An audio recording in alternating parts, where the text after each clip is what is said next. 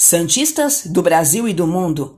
Eliane Alves, a autêntica Santista, em parceria com o canal Santos Sempre Santos do YouTube. Comente, inscreva-se e deixe o seu like. Siga-nos nas redes sociais do Facebook e do Instagram, canal Santos Sempre Santos. Ataque ineficiente e aproveitamento de 33% preocupam os Santos no Paulista.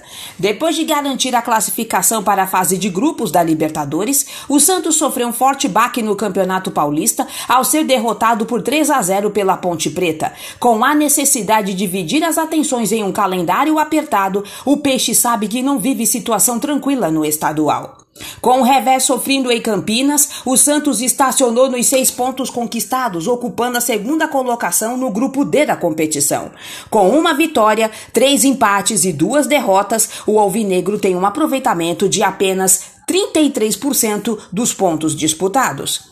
Até o momento, a única vitória do Santos no Paulistão foi sobre o Ituano. Na Vila Belmiro, o time comandado por Ariel Holan venceu por 2 a 1. Vale destacar que o técnico argentino não esteve à beira do gramado nas duas primeiras partidas da equipe no estadual, contra o Santo André e a Ferroviária.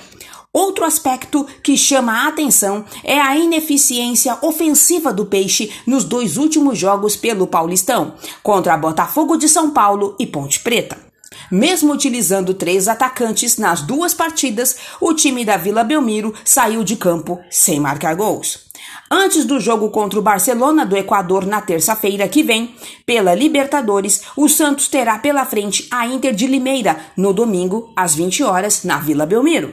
Preocupado com o condicionamento físico do elenco, a tendência é que Olan preserve novamente pelo menos parte dos titulares. Notícia extraída do site Gazeta Esportiva.